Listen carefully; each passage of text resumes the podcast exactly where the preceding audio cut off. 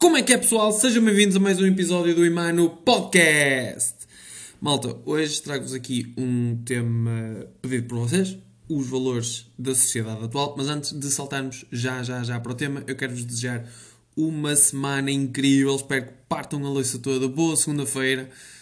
E se tiverem um tempinho, eh, deem um salto à minha nova página profissional, que é Imano underscore Lopes no Instagram e deem um saltinho, vejam, esta semana vai ter conteúdos incríveis, pelo menos eu acredito que sim. Uh, o conteúdo já está preparado. Eu estou muito, muito crazy para lançar o conteúdo na página, por isso foi feito com muito amor, muita positividade, muita energia. Por isso, vão lá, sigam, esmaguem o like. E sem mais demoras, vamos saltar para o episódio, porque hoje é segunda-feira, temos muita coisa para tratar e por isso é o início da semana, por isso vamos lá. Malta, valores da sociedade atual. Como já disse, este tema foi pedido por vocês num dos últimos um, stories que eu fiz a perguntar sugestões de temas aqui para o podcast. E um, uma das, das situações que me pediram para comentar, já sabem que eu não gosto de falar de assuntos muito polémicos ou de assuntos que estejam muito na moda, por isso eu também deixei as coisas arrefecerem um bocado para trazer o tema aqui, apesar que eu não vou falar só sobre o tema em específico, ok? Sobre aquela notícia ou aquela, aquele acontecimento específico, eu vou falar sobre diversas coisas que nós temos um, na nossa sociedade e eu sinto que este episódio vai ficar um bocadinho longo porque eu vou Uh, vou comentar muito cá para fora, por isso muita coisa que está aqui guardada e pronto. Malta, desculpem se isto ficar um episódio muito, muito longo, eu não faço a mínima ideia de como é que isto vai ficar, uh, mas sem mais desculpas, vamos lá. Vocês pediram para comentar um, a cena de sexo no comboio daqueles três jovens, ok? Um, e como é e se isso reflete os valores da sociedade atual, eu, eu acho que hum, reflete muito. Um, a falta de cuidado ou a falta de noção. Ok, eh, eu acho que não é uma crítica aos jovens em geral, é uma crítica àqueles três jovens, ok, que fizeram uma coisa errada. Errada para nós, ok? Então, assim, para mim é errado. Para eles, se calhar, fez todo o sentido do mundo. Se calhar, para eles foi uma coisa fantástica uh, e eles uh, amaram, mas nós vivemos numa sociedade e, como vive, e o ser humano é um ser social, nós temos que perceber que existem limites, regras e bons costumes que devem ser cumpridos. Um deles é não ter uma relação sexual no comboio e esses três jovens uh, erraram. Mas da mesma maneira que estes três jovens erraram, há malta muito mais velha que erra todos os dias, ok? E que fazem o mesmo em praias, em uh, cafés, em uh, montes, em tudo. Eu acho que ali a situação não é o acontecimento e serem três jovens e a juventude hoje está toda perdida porque não está. Ok? Aqueles três jovens tiveram uma atitude errada e eu acho que isso uh, tem a ver com o facto de nós termos consciencializado que os jovens hoje em dia querem tudo super rápido e não têm a noção das coisas. E, um, e, é uma noção que muitos de nós temos, mas não é, mas é uma noção generalizada e porque nós nos estamos a concentrar no mal. Há jovens que são incríveis e que não têm estas atitudes, estes comportamentos, mas nós não nos lembramos deles. Porquê? Porque eles não foram notícia. Ok? Os jovens que são bons alunos, uh, que vivem a sua vida tranquilamente, que estão a ter um crescimento saudável e adequado, eles não são notícia. ok, então nós registamos o que nos estão a mostrar. E o que nos estão a mostrar são três jovens a fazer sexo no comboio. Ok, mas ninguém nos mostra o casal que há 5 anos atrás estava a fazer sexo à frente do filho numa praia fluvial. Ok, por isso. E, e eu lembro de há dois meses ver um, um velhinho em Guimarães uh, a mexer nas suas partes íntimas em frente às raparigas que estavam à espera do, do autocarro para a escola. Ok? Por isso, não é só os jovens, ok? Eu acho que são pessoas que têm uma tara sexual diferente e querem fazer as coisas de maneira diferente, ok? Um, não, não é uma doença, é uma tara, ok? Uh, a diferença é que aqueles três jovens fizeram, foram apanhados, foram filmados, aliás, eles sabiam que estavam a ser filmados, eles filmaram-se e nós sabemos que hoje em dia uma gravação nos nossos telemóveis é uma coisa que vai parar a qualquer lugar. Eu acho que não é uma questão de valores da sociedade atual, eles terem uh, feito uh, sexo no comboio, estarmos a generalizar a juventude uh, no nosso país. Eu acho que é uma questão de terem filmado e terem publicado, e isso fez com que fosse notícia. Eu acho que coisas dessas acontecem aqui e acolá. A diferença é que às vezes nós sentimos tanto nojo que nem temos capacidade de gravar, filmar e olharmos para o lado. Um, mas eu acho que a única maneira de corrigir esta situação é ensinar aos nossos filhos, aos nossos afilhados, aos nossos netos, um, aos nossos irmãos mais novos, aos nossos primos mais novos, que isto é errado. Ok? Uh, que não é um comboio, não é o local, muito menos durante uma pandemia, não é o local mais higiênico para se fazer o amor. Ok? Um, eu acho que devemos lhes ensinar que há um local próprio. Sim, há aventuras, sim, há brincadeiras, um, e taras, e desejos, e fantasias, hum, e isso faz parte, isso é super saudável, ok? No entanto, eu acho que devemos lhes ensinar que não devemos levar aquele nível de exposição, ok? Porque aquilo vai atrapalhar imenso a nossa vida. Nós não temos noção do quanto um, a nossa ou melhor, de quanto a vida daqueles três jovens foi afetada por aqueles vídeos, ok? Por causa daquela atitude. Uh, especialmente uh, a da jovem que foi crucificada. Uh, violentamente, parece que foi ela que fez tudo sozinha, quando na verdade estavam lá três pessoas envolvidas e os três têm culpa no cartório e os três um, deveriam levar com a culpa da mesma forma, mas a nossa sociedade não não faz isso, e isso é um valor da sociedade, é que estamos sempre a crucificar a mulher como se a mulher fosse a culpada de tudo no mundo, quando a mulher é um dos seres mais fantásticos que existe à face da Terra. Eu digo isto porque eu gosto muito de mulheres, é verdade. Por isso, uh, sem dúvida alguma. Um, e é como eu digo, a mulher é um ser incrível, porque a mulher. Não, eu não vou estar a fazer este comentário. Este comentário é demasiado bonito para, para o episódio 2. Um, mas a nossa sociedade, lá está, é um valor da nossa sociedade. Nós estamos sempre a crucificar a mulher. E, um, e está errado isso, ok? Isso, isso também está errado da mesma maneira do que estes três jovens fizeram sexo no comboio. Um, os três têm culpa no cartório. Homem e mulher têm culpa quando coisas destas acontecem, ok? Por isso, malta, uh, vamos corrigir estes dois valores. Ensinar aos nossos mais pequenos para eles não, uh, não cometerem não, não é cometerem estes erros, é não fazerem estas situações em público, perceber que há locais próprios e maneiras próprias de o fazer e também deixar de crucificar só a mulher, ok? Não é só a mulher que é culpada, o homem também tem culpa no cartório porque estavam lá três pessoas e as três pessoas de dois géneros têm culpa, ok? Adiante, malta. Eh, uma coisa que se calhar vocês não se aperceberam ainda e isto sim enraizou-se uh, na nossa sociedade tipo, em 10 anos. Um, o Instagram surgiu em outubro de 2010, se eu não estou enganado, e a verdade é que em 10 anos o Instagram substituiu o nosso vizinho. Ok? E vocês estão tipo, what? o Instagram substituiu o nosso vizinho? Sim, o Instagram substituiu o nosso vizinho na medida que um, Antigamente as pessoas competiam com a vizinhança. Quem é que tinha a relva melhor? Quem é que tinha o jardim mais bonito? Quem é que tinha a casa mais bonita, mais asseada, maior, mais pequena? Uh, quem é que tinha o melhor animal de estimação? O mais caro, o mais peludo, o mais fofinho? Quem é que tinha o melhor carro? O mais rápido, o mais exclusivo, o mais rápido? Acho que já disse rápido duas vezes. uh, quem é que tinha mais carros? Quem é que tinha mais motas? Quem é que tinha casa de férias? Quem é que tinha os filhos com, na melhor universidade? Eh, no melhor colégio. E o Instagram tornou. E esta competição entre vizinhos transferiu-se da nossa porta da frente, ok, para a rede social do Instagram, ok? Nós no Instagram às vezes não nos apercebemos, mas nós às vezes estamos a competir com os nossos vizinhos, digamos assim, que são os nossos seguidores e, e quem nós seguimos.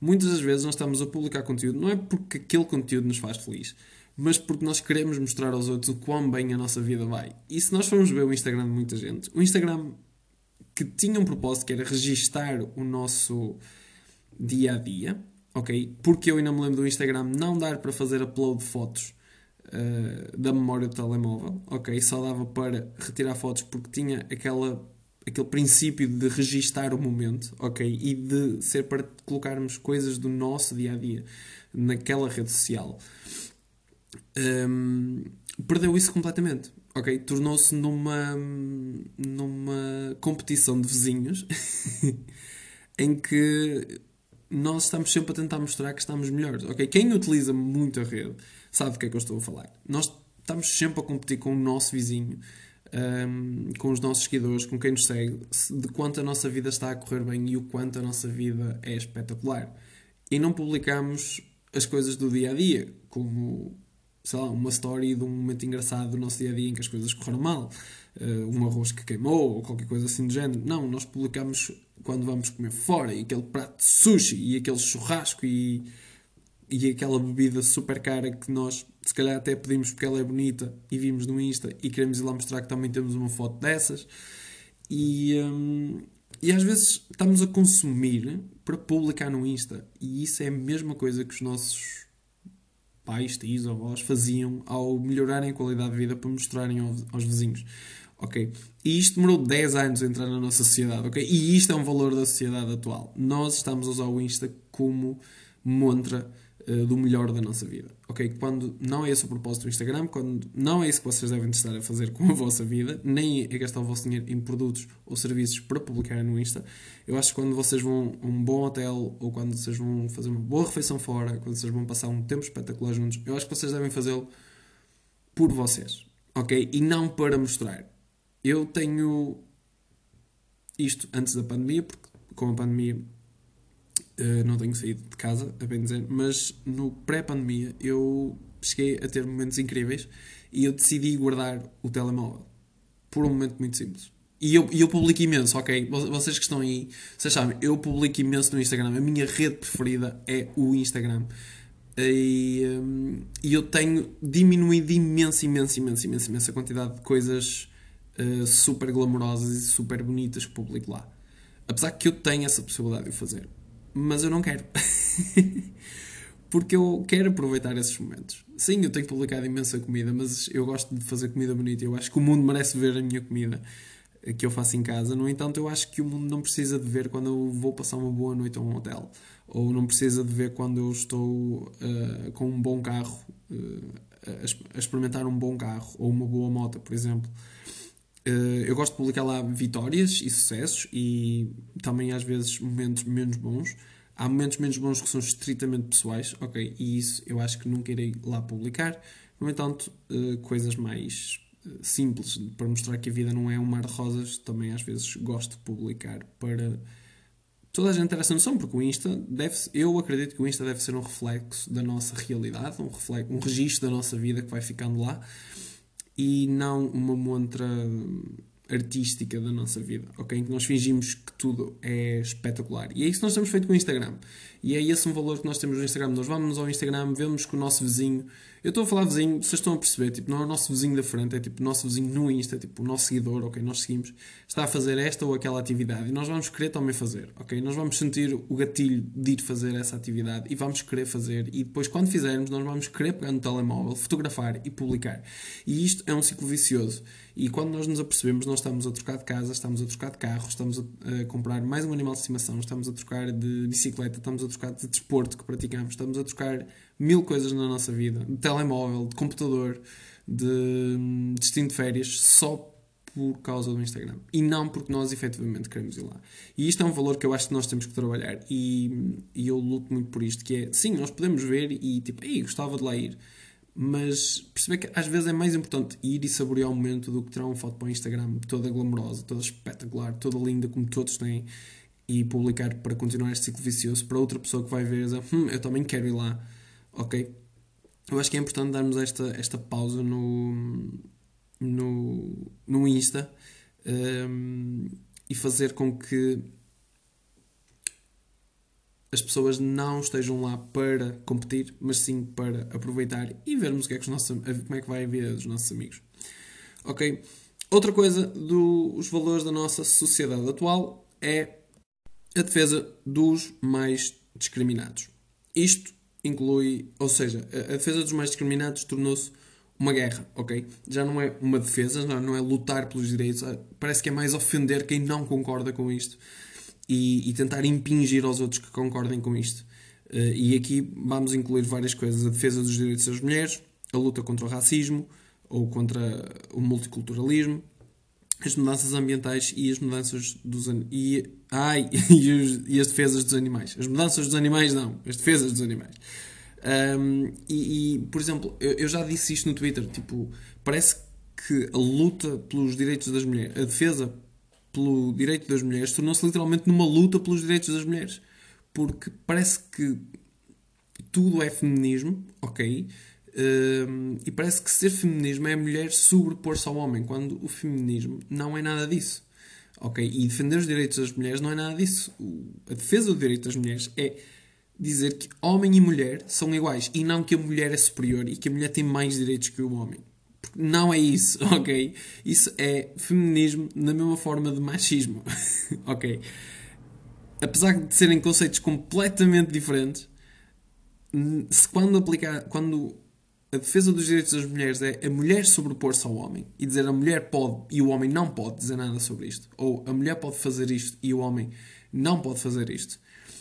Isto é completamente. Uh, é, é, o feminismo transformado em machismo, ok? Ficam os dois termos da mesma forma. E o feminismo não era isto, ok? Mas está-se a tornar nisto. E, e, eu aprecio muito mulheres que sabem o que é o, a luta pelos direitos das mulheres e que. Lutam para que efetivamente haja equalização salarial, para que homens e mulheres sejam vistos da mesma forma pela sociedade, tratados da mesma forma pela sociedade, e isto não vai demorar muitos, muitos anos. Ok, é uma coisa que eu acho que estamos a criar consciência, mas muita gente diz: Ah, sim, eu tenho consciência disso, mas aqui comigo funciona de outra maneira. Um, ah, esqueci de mencionar aqui os, os direitos uh, LGBT e estes disseram-me que existe o LGBT, que é mais, portanto também não me vou esquecer desses. Um, e também parece que é outra coisa que é, um, que é que é outra coisa que se transformou numa guerra, que é a luta pelos direitos LGBT e as marchas LGBT.